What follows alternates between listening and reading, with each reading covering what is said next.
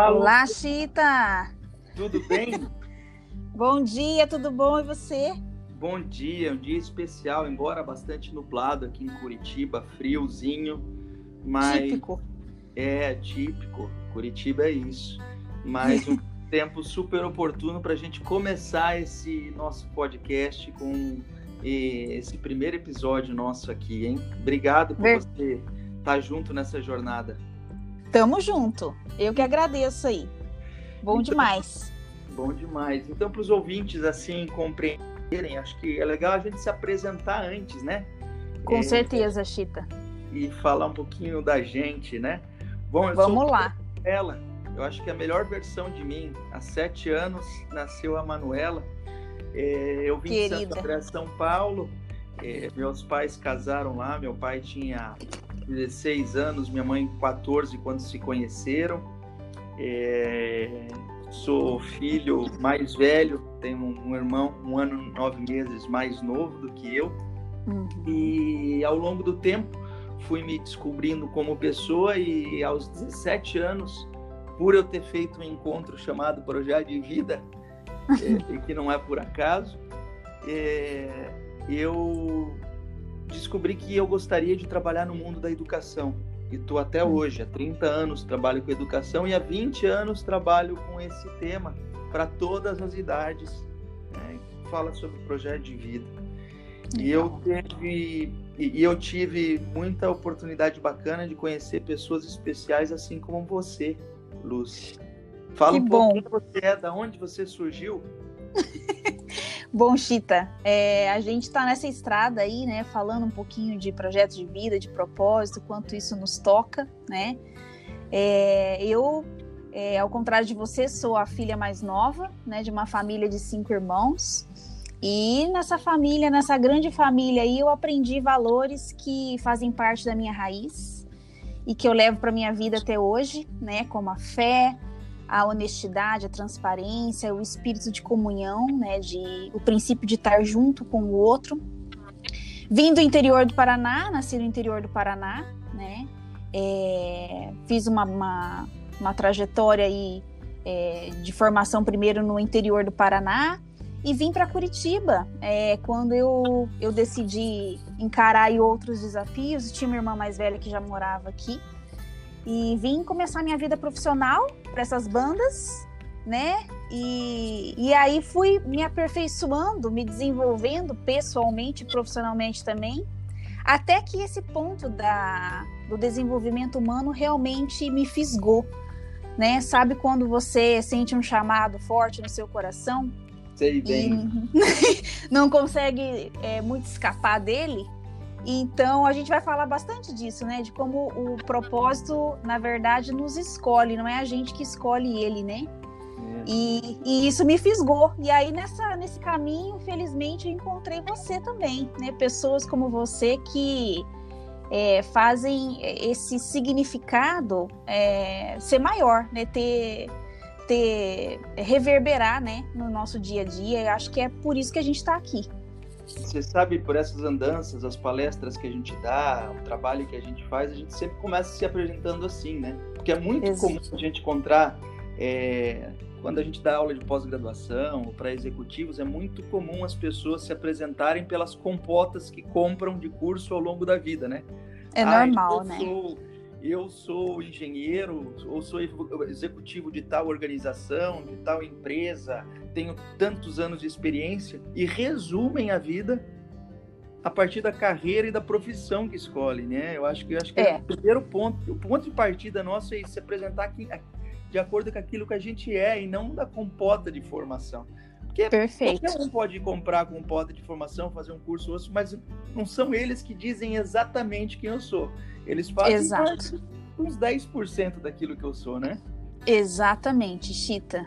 Às vezes a gente se resume a, a esses elementos que são periféricos, né?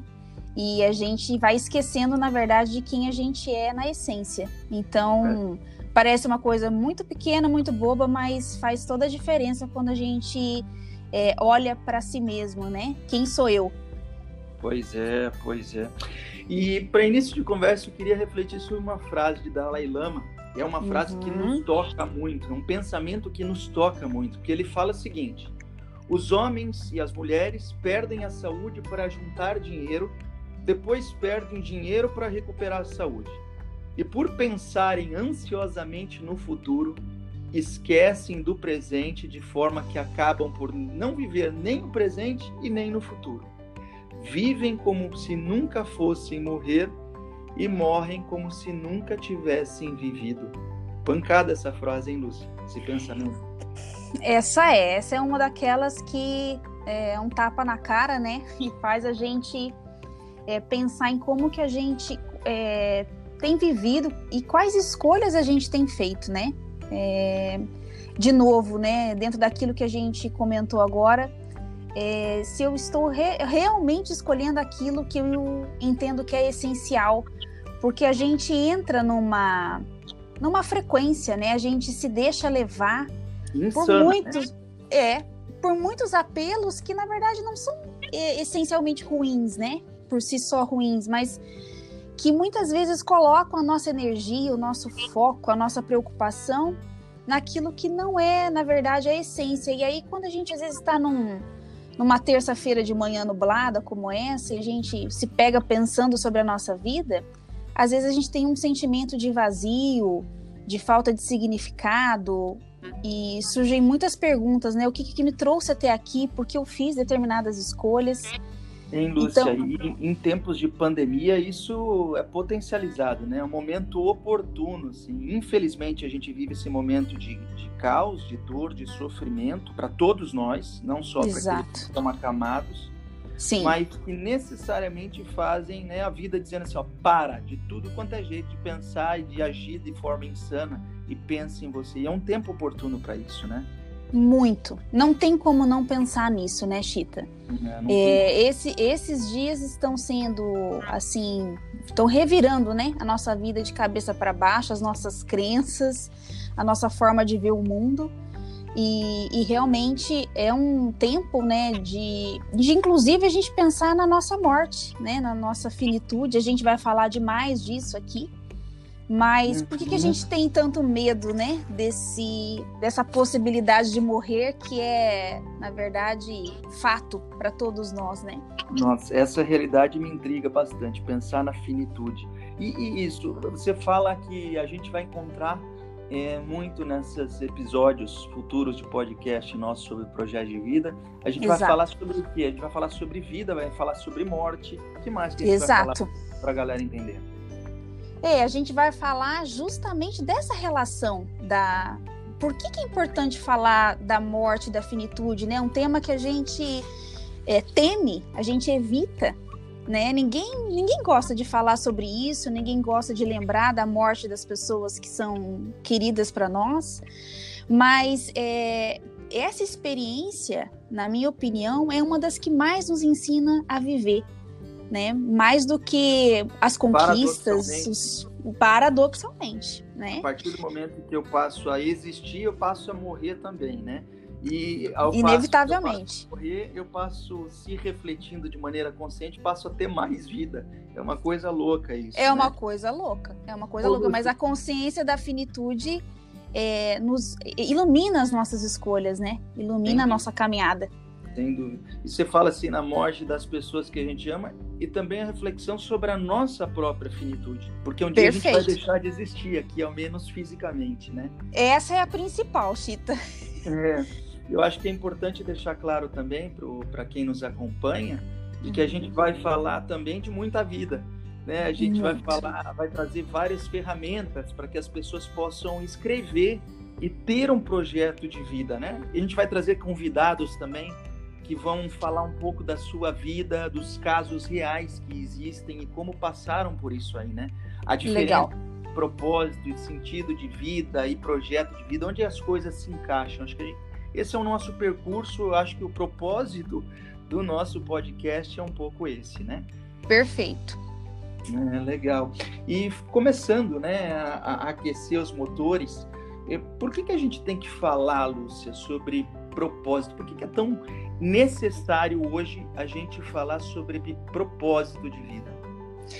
Pois é, Chita. É, a gente é, ouve falar, né, do quanto a busca por essa palavra é, aumentou, né, na internet nos últimos anos. Uhum. E realmente a gente vive num contexto de mundo, isso vamos dizer assim, até antes desse, desse momento da pandemia, aonde muitas das doenças hoje, né, as, as consideradas aí é, como ansiedade, como depressão, elas é, elas devem, né, necessariamente aí estar tá conectada a, a essa falta de significado, de sentido de vida. Uhum. É, há, há, muitos estudos que sinalizam para isso. Então, a importância de falar de propósito é porque hoje é uma busca de muitas pessoas, né? Muita gente sofre e, e nem sabe que está sofrendo pela falta desse significado, pela falta desse propósito. Então, a gente tem é, números, né, da Organização Mundial da Saúde, enfim, dizendo que um terço da população mundial apresenta ansiedade pensa o que, que é isso. É muita gente, né? É a doença do futuro, né? Ansiedade é doença do futuro. Eu não tô lá, do... eu tô aqui. Exato. Já, já, sofro por conta dela, né? Já tô sofrendo, né? É, 10% dos brasileiros sofrem com depressão, de leve a grave. Doença do passado. Exatamente, Chita. Né? Então, você vê que isso tem muita relação com a, com a dimensão do propósito, né? No Brasil, 11 mil pessoas tiram a própria vida por ano, né? Sendo delas 69% mulheres uhum. e uma concentração maior na idade de 15 a 29 anos, né? Justamente na juventude.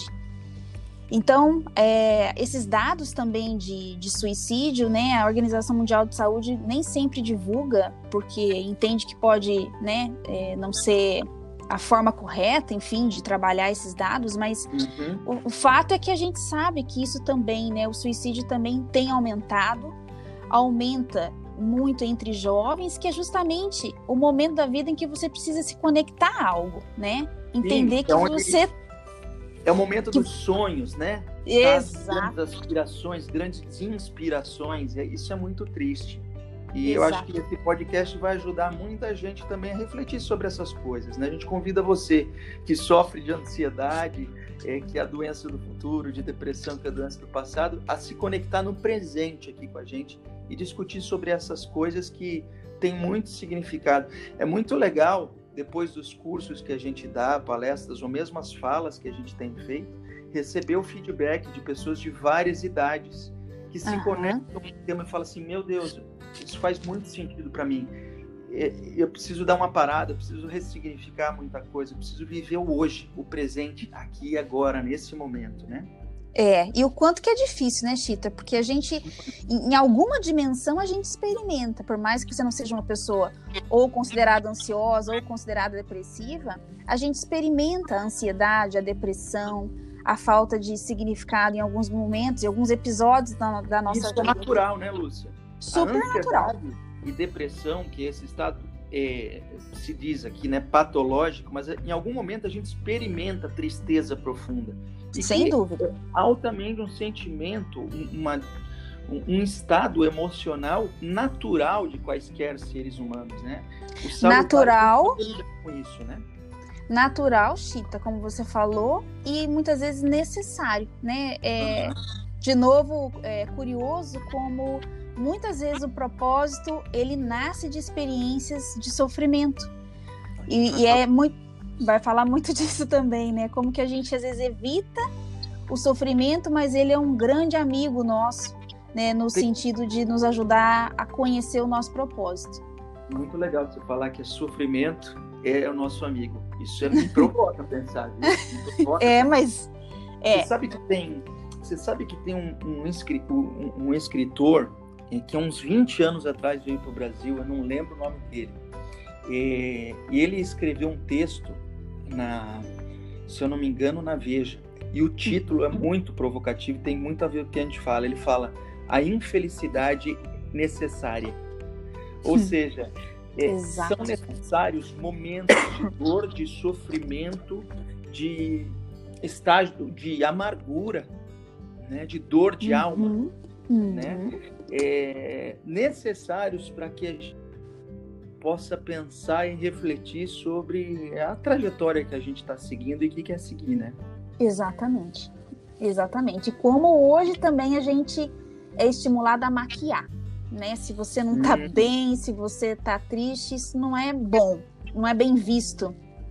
E às vezes a é. gente não se permite viver a nossa dor, o nosso sofrimento, né? A gente põe esse amigo, como eu disse, para correr, né? Uma visita mal desejada e a gente não é, faz a experiência que pode realmente ser a experiência transformadora. É, o, que você fala me provoca por dentro a ponto de eu ter tremores, assim. Não é de frio que a gente está sentindo, mas é isso. E sabe que a minha terapeuta, a, a minha terapeuta Norma Melhorança, ela falava isso, me provocava nas primeiras sessões. Ela fala: acolhe o sofrimento, abrace ele, não é. evite.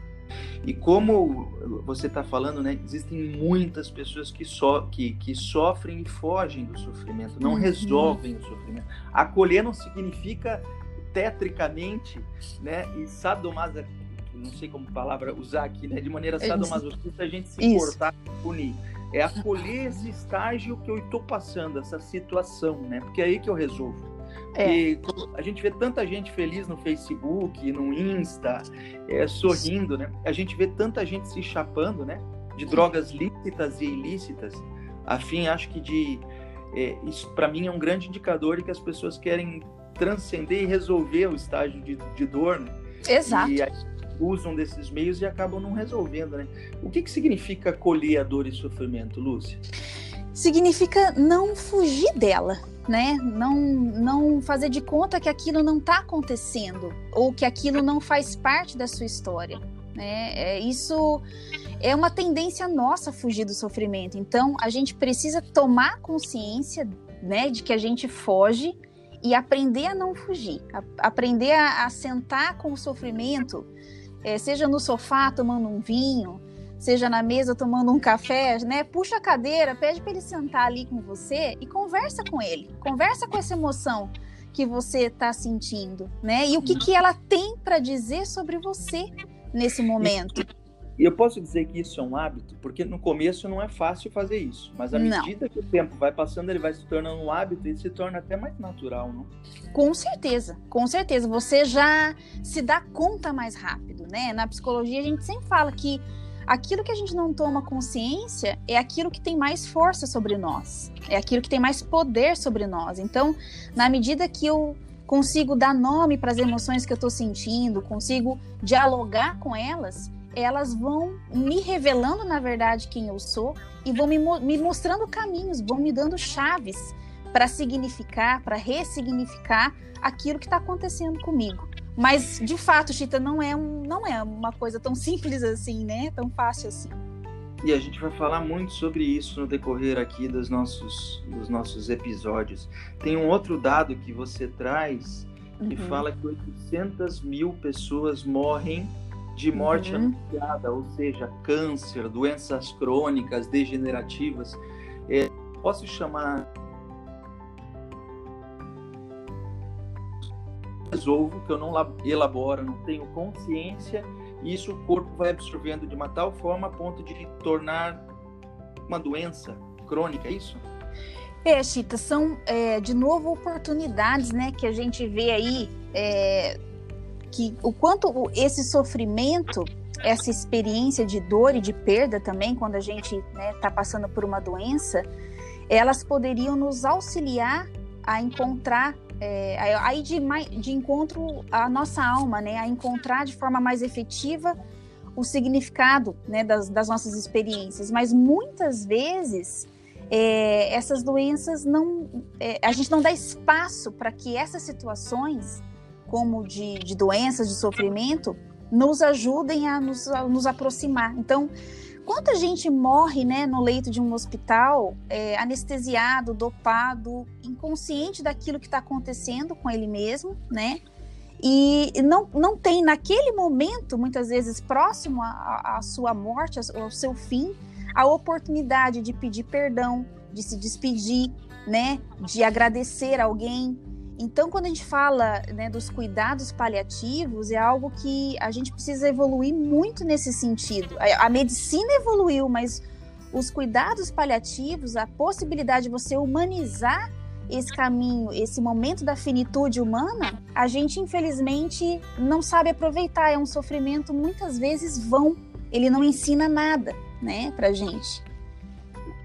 Eu acho que uma palavra-chave e um pulo do gato aqui no primeiro episódio, eu acho que é ter consciência, né? A partir do uhum. momento que eu tenho consciência, e até o insight que eu tô tendo Sim. agora, assim, a partir do momento que eu tenho consciência de mim, de tudo que me cerca e daquilo que está dentro de mim, eu elaboro mais a fim de ter menos possibilidade de ter doença. Sim.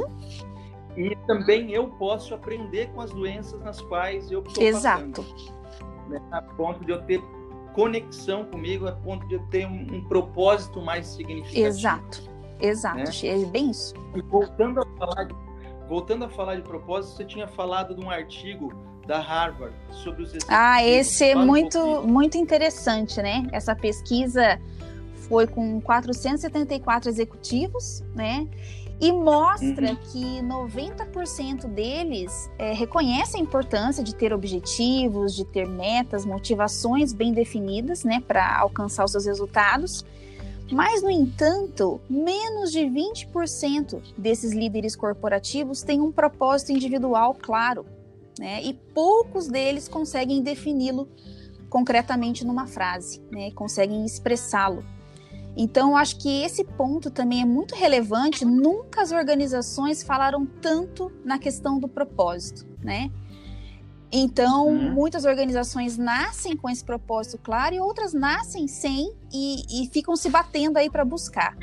Muitos colaboradores se conectam, né? Muitos, muitas pessoas que trabalham nas organizações se conectam a esse propósito, mas muitas vezes eles não conhecem o, o próprio propósito o seu propósito individual, uhum. né? Porque eu posso me conectar a um propósito de uma organização e, e vivê-lo intensamente, mas é, é, importante que antes disso eu tenha o meu propósito, eu conheça quem eu sou, né? Quais são os, os meus valores, quais são as, a, o que, que é va valoroso para mim.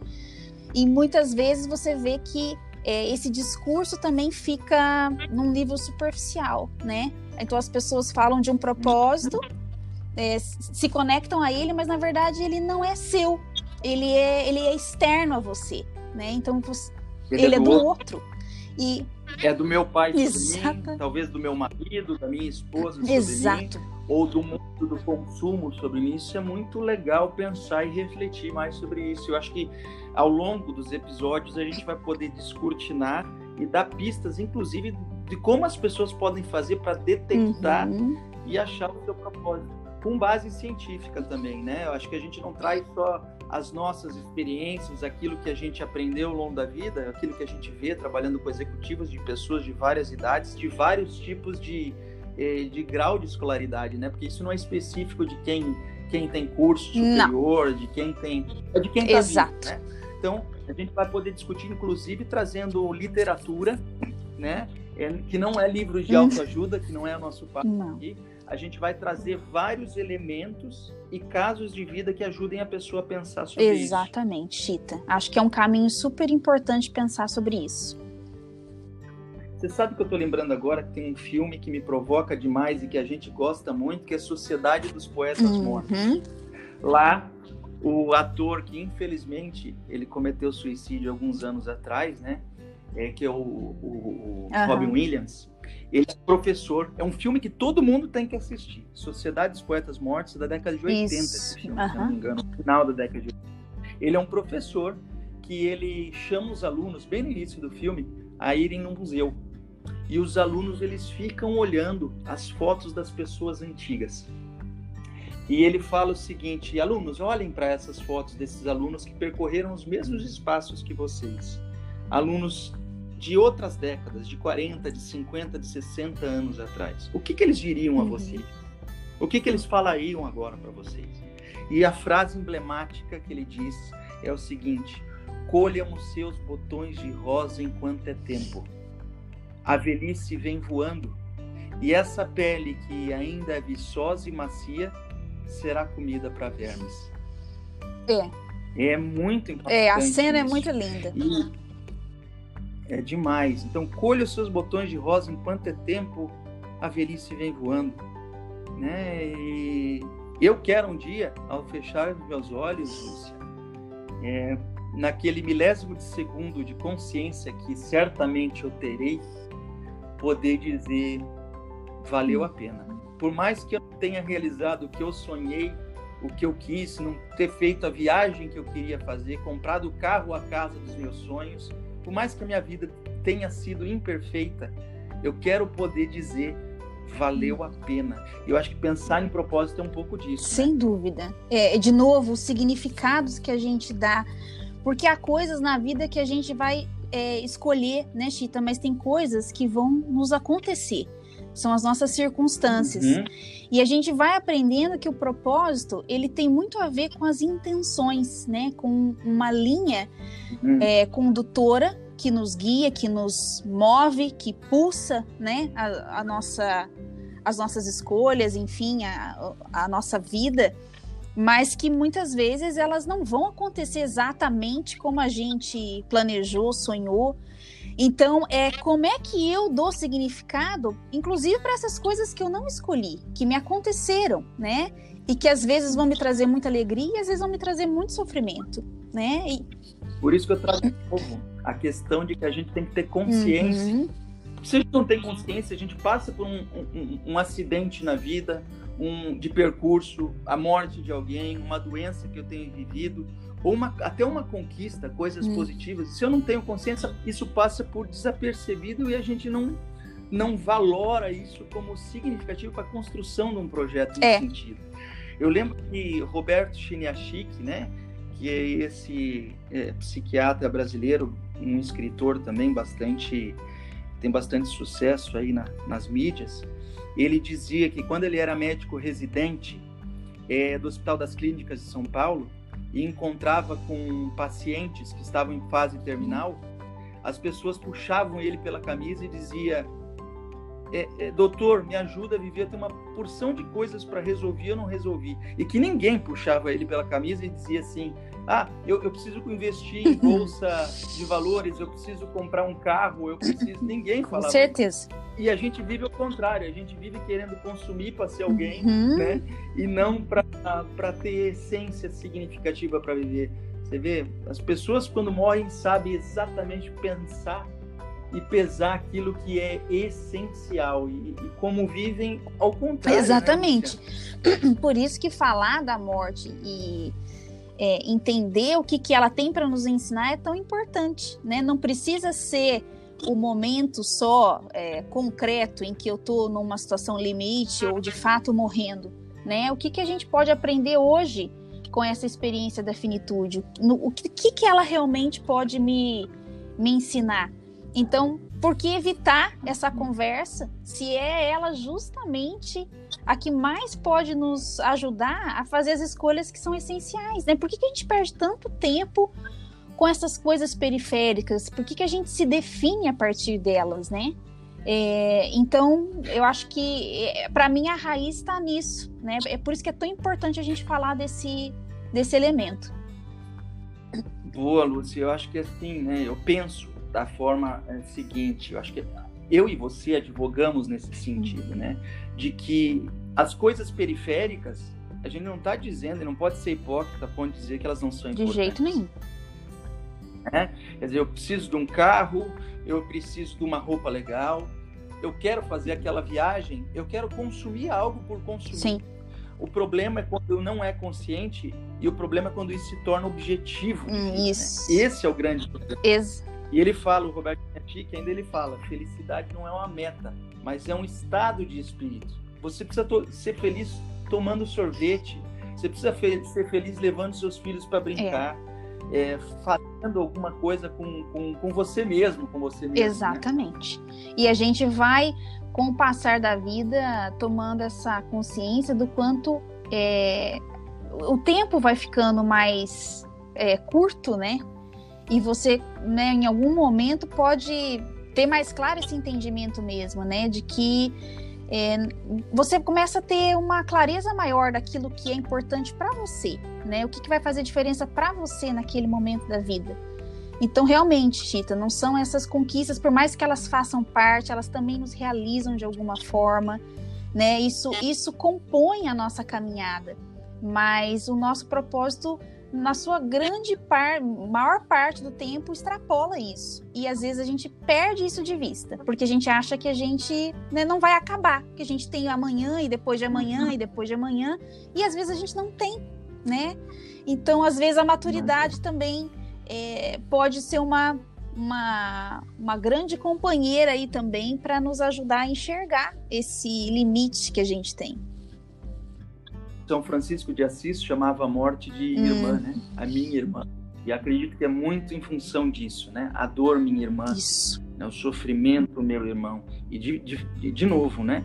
É, não é o pensar na questão tétrica da hum. coisa, a questão de sofrer, de amar a sofrer, mas de acolher esse sofrimento para que eu possa torná-lo consciente uhum. e impulsionador de pensar na essência da vida. Exato. É eu acho que as pessoas devem estar pensando assim, mas como construir? Vocês estão falando em propósito, em projeto de vida, qual é a diferença disso? Como construir? Eu acho que a gente vai falar isso ao longo dos episódios, isso. vai dar elementos, ferramentas práticas. Eu acho que isso é importante reforçar. Claro.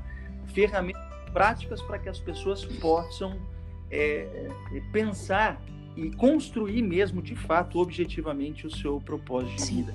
Afinal de contas, tem uma escritora também muitos anos atrás me acompanha, é Regina Meister, escreveu o seguinte, que a gente possui muitas metas e planos que desejamos realizar. Temos a opção de escolher o nosso caminho. Inúmeras vezes optamos por rotas que nos afastam de nossos objetivos e até de nós mesmos. Ou ficamos confusos e confusas em relação ao caminho a tomar, justamente por não ter planejado antes o que queremos. Afinal de contas, né, como a gente coloca na chamada desse podcast, como diz Lewis Carroll, que é o, o autor do Alice no, no País das Maravilhas, para quem não sabe para onde vai, qualquer caminho qualquer serve. Caminho serve. e escrever sobre, escrever não, elaborar o seu projeto de vida é isso, é ter um olhar, um horizonte e meios de você ir se realizando, realizando aquilo que você quer exatamente para você. Porque a vida, né, Lúcia, já é complicada tendo um projeto Sim. de vida. Agora, sem ter um projeto de vida é um grande problema. Sem dúvida. Eu acho que é, quando você fala das ferramentas, elas são super importantes, nos, nos dão apoio nesse caminho, né? E quando a gente fala aí, né, desse, da questão do projeto de vida, é, a gente precisa entender realmente como é importante definir esse fio condutor da nossa história, né? Esse, esse horizonte, né? Conforme eu falei, é, a gente muitas vezes vai passar por situações da, das quais a gente não nunca imaginou, não escolheu, mas ter esse fio condutor vai me ajudar a me manter fiel àquilo que eu entendo que é o meu propósito, né? Há coisas que são inegociáveis para mim a partir dos meus valores pessoais. Então, quais são eles, né? Do que que eu não abro mão? Porque quando a, as coisas não acontecem como eu quero como eu planejei, eu ainda estou comigo, né? Eu não me perdi porque as coisas deram errado. Eu continuo sendo a Lúcia, você continua sendo Chita, se você tem esse fio condutor, se você tem clareza de quem você nasceu para ser, né? Do para que que você é chamada a estar tá aqui. Então, tá, acho que é um papo muito gostoso. A gente ama lidar com isso. É, é, um papo que vai nos acompanhar, porque faz muito sentido para nós trabalhar com o projeto de vida das outras pessoas, auxiliando as Sem pessoas. Dúvida. Eu acho que esse é um projeto, um propósito comum que a gente tem, que está contido no nosso projeto Sem de vida. E no próximo episódio a gente vai falar um pouco disso, conceituar mais a questão do propósito e vamos começar a discutir é, quais os elementos necessários para a constituição do projeto de Legal. Vida. Então, fique com a gente, a gente se vê daqui a alguns dias, a gente se, se encontra daqui a alguns dias é, juntamente com os nossos ouvintes. Um grande beijo para você. Maravilha, Chita. Obrigada pelo papo. Bom demais. Tchau, tchau. Beijos. Beijo. Tchau. tchau.